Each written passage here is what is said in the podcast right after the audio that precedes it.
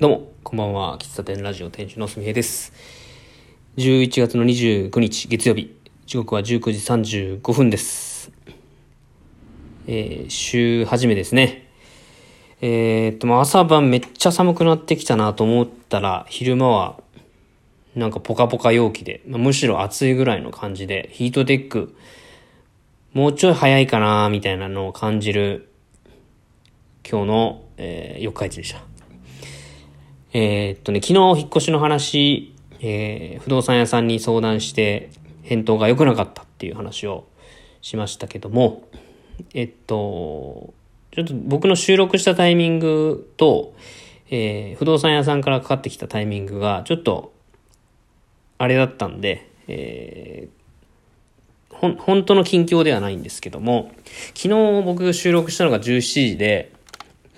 えー、その17時の内容は、その日の14時に不動産屋さんから電話がかかってきた内容をもとに収録しました。で、管理会社さんにちょっと確認取ってくださいよって言って、その返答を待っていたんですよ。で、この収録が終わった後に携帯を見たら、えー、着信があって、その日の15時に不動産屋さんから電話がかかってました。で、えー、っと、かけ直してですね、えー、管理会社さんからの返答ですということで教えてもらったんですけども、うん。えー、まあ内容はね、変わらずでしたね。うん。まあ言い、言い分が、というか、が変わった、ちょっと変わったかなぐらいの感じですかね。まあ、管理会社としては、現状のままで新しく何か新しくするとか、修理するとか、まあそういうところはもうしませんと。で、現状のもので住んでもらい、住んでもらいたいというのが、あの、意見でした。で、まあ僕もね、その、まあ、雨戸に関しては、まあ、平屋、初めての平屋なんで、ちょっと防犯のやつはちょっとね、すごく、まあ、気になる部分だったんですよ。で、雨戸がついてないところは、縦格子がついている。まあ、それは OK だったんですけど、3箇所ある雨戸のうち1箇所、鍵が閉まらないっていうのは、まあどうもちょっとね、なんか不安やなと思って、まあその部分を改善してほしかったのと、えー、プロパンガスを使うキッチンに換気扇がついてなくて、えー、まあ換気をするんだったら窓を開けて換気をしてくださいって言われたことに関してね、うーん、なんで、なんだかなって思って。で、管理会社さんからの返答は、うんと窓を開けて、えー、換気してくださいと。で、あと賃貸で換気扇がないところもありますよと。で、僕が、うんと、換気できない、その窓を開けて換気できない時ってどうしたらいいんですか？っていう話をしたら、うん、まあ料理をしないか、もし、まあ、ガスを使わないで料理するか、料理しないか、まあ IH を使うとかね。まあそういう工夫をしたらどうでしょうという言い方でした。うん。この換気扇に関してはね、うん、まあ物を大ごとにしたいというかなんか、うん、まあ本当万が一のことではあるんですけども、うん、なんか、まあどうかわかんないですよ。経験したことないんで。一酸化炭素中毒がどんなもんかわかんないけど、その人の、まあいわゆる生死に関わる部分に関して、えー、居住者の方、えー、貸主、オーナーさんがあんまりこう、思われてないっていうことに、なんかちょっとなーって思いましたね。換気できないんだったらガス使わないでくださいよと。いや、そう、ま、そうだけどさあっていうことですよ。たかが換気扇でね、こんなに僕も悩みたくはないし、まあ、別に自分でもつけられるんですよ。換気扇って、あの、ま、壁に穴を開けなくても、窓に換気扇をつけられるような、あまあそういうものも販売してあるんで、まあ自分でつけようと思えばつけれるんですが、なんか現状、その、もし、なんか僕みたいに料理をする予定の人が全てじゃないんで、まあ、普段から料理をしない人であれば、ガスコンロってほとんど使わないんで、換気扇不要の人もいると思うんですよ。だから、まあ、その物件で OK っていう人もいるんですけど、まあ、僕は、あの、料理したいし、うん、まあ、ガスコンロ何にしようかって悩んでたぐらいなんでね。すごく楽しみにしてたんですけど、あの、貸す方が住む人にのことを考えてないっていうのが、なんか、まあ、今回契約をこうななんだかなって思った理由なんですよ。でまあ前置き長くなってしまったんですけども結論を言うと、えー、今回の引っ越しは、えー、なしになりました。はい。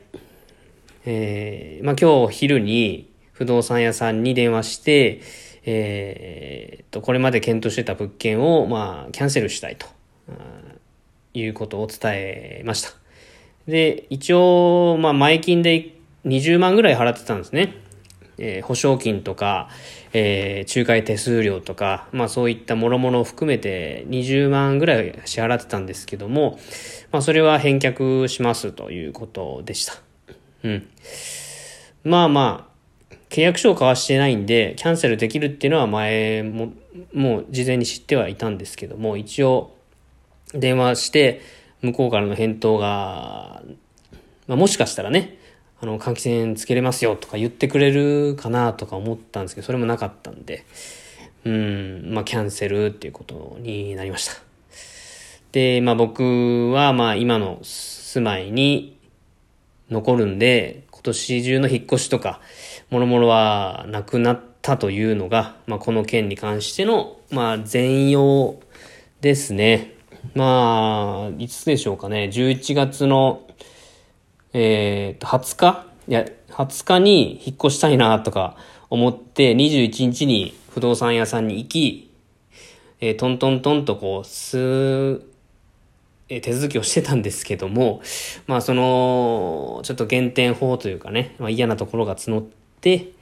えー、っと、今日が29か。まあ、まるっと1週間 ?1 週間ちょっとか。の期間でしたけども、まあいい経験になったなというのが感想です。で、この後はちょっと追加の、えー、まあこれはアフタートークというか、なんでしょうね、これは。打足じゃないな。これなんて、アナザーストーリーであるんですけども、えー、っと、僕、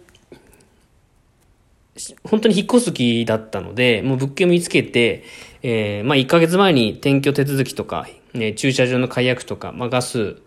とか、電気、水道、インターネットとかの、えー、回線、閉線か、の手続きをしてたんですよ。でも、あの、ガスと電気に関してはいつまで使うか、その閉線の立ち会いいつにするかまでは決まってなかったけども、まあ一応手続き済ましてたんですよ。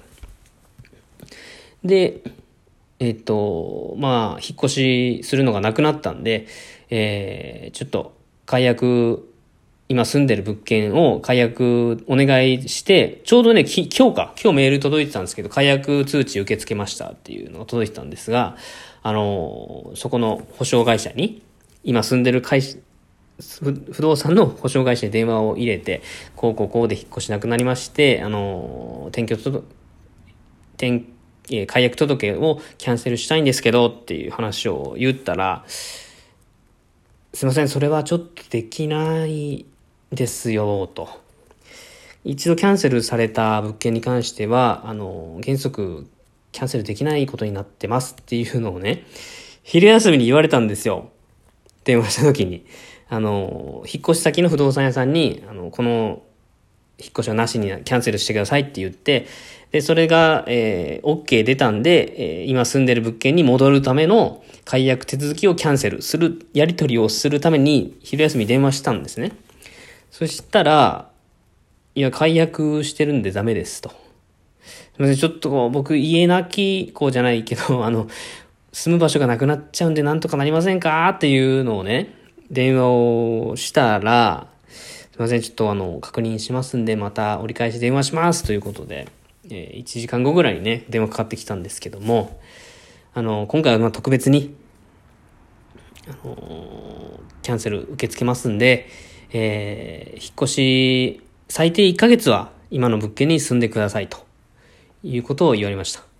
あの、僕は引っ越しなくなったんで、別のところに引っ越すから1ヶ月が言う、えー、ちょっと猶予くださいみたいな言い方に聞こえたのかもしれないけど、まあ僕はね、とりあえず今、新しく、今度引っ越す予定だった平屋はもうキャンセルしたんですけども、まあ、当分は引っ越すことないので、あの、1ヶ月と言わずに、まあ、今後もよろしくお願いしますというふうに伝えました。で、まあ、継続的に平屋の賃貸は探す予定なんですけども、まあ、年内ちょっとバタバタとね、することもなくなりまして、えー、まあ、その不動産の解約も OK なったし、あと、ちょっと今日電話するの忘れてたんですけど、駐車場の解約のキャンセルも明日しようかなと思います。まあ、ライフラインの手続きはま全部 OK だったんで、まあ、なんとか、えー、2021年、家なき子にならずに、で、2022年も